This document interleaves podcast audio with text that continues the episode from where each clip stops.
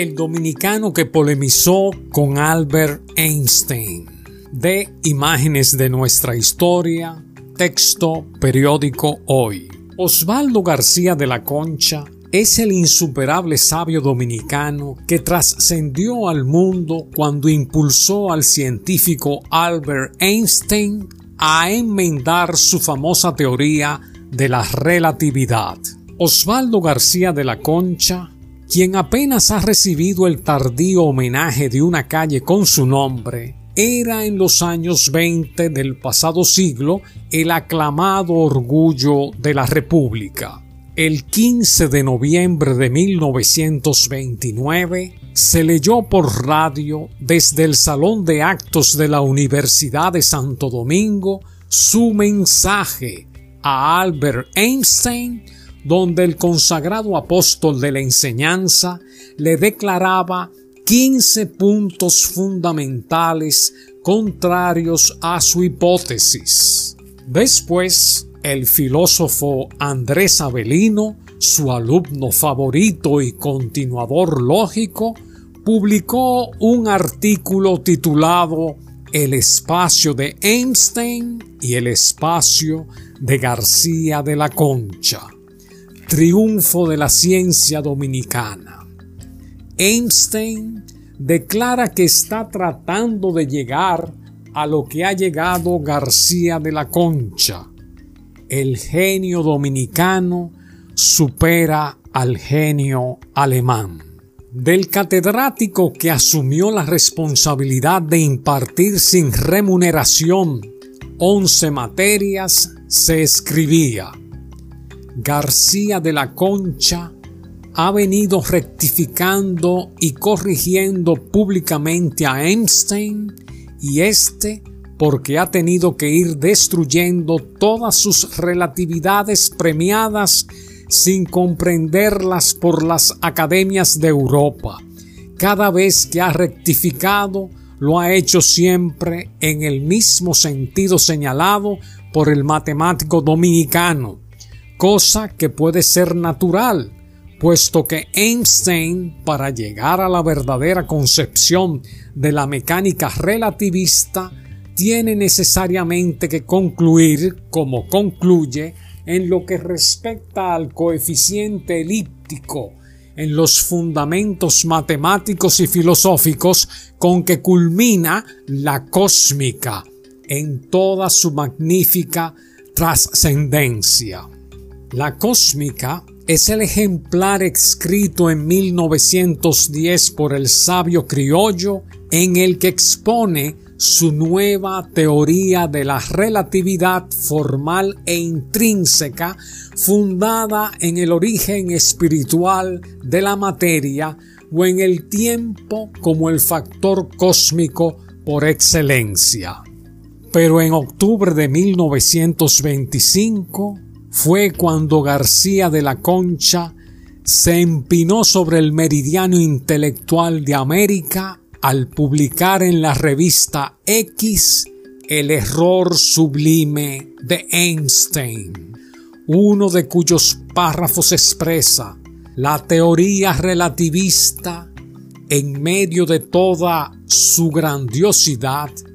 No pasa de ser un error sublime que la piedra angular que la sostiene en toda su arquitectura, la construcción de la materia, no la resiste.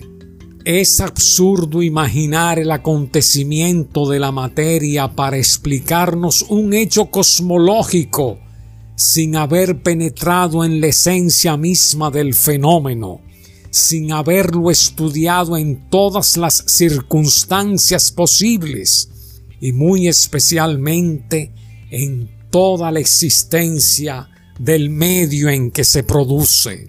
Abelino anotó al pie este diálogo que el catedrático de matemáticas de nuestra universidad nos brinda en los labios divinos del hombre ultraterrestre no es sino una magistral manera de presentar, vulgarizándolo, un concepto del principio de relatividad de Einstein. Rafael de Santana S. fue quien más dio a conocer a este aporte de la raza nueva que conquistó la gloria en el alto relieve biográfico que dio a la luz un año después de fallecido el ilustre erudito que en su retiro del barrio San Miguel, silencioso, humilde, sin bibliotecas ni equipos, pasó más de 15 años tratando de resolver el problema planteado y discutido por los más grandes pensadores filosóficos de la humanidad.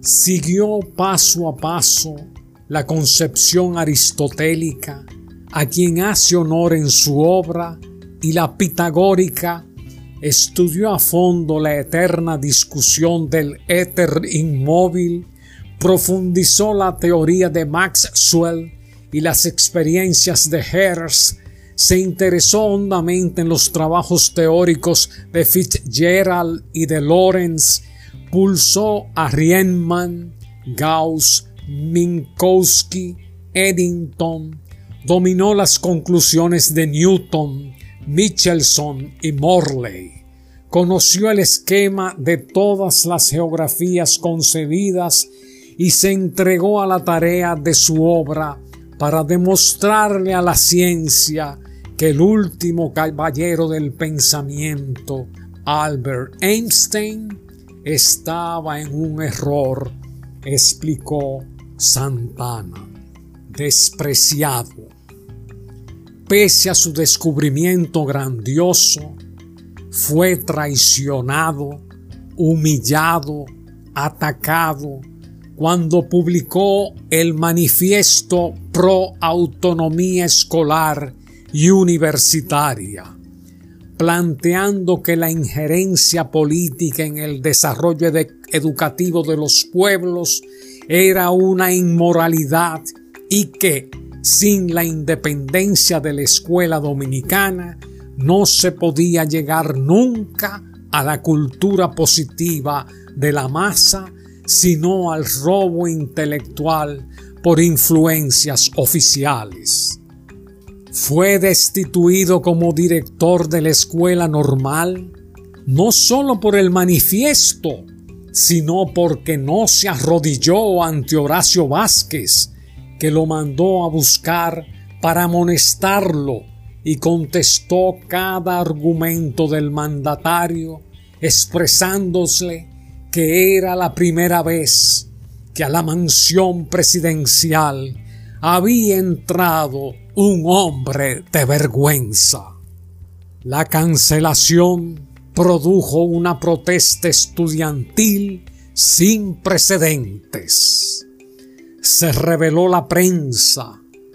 Todo el país protestó contra la injusticia pero los mismos maestros que le apoyaron hicieron creer al presidente que se trataba de un brote revolucionario. No lo repusieron.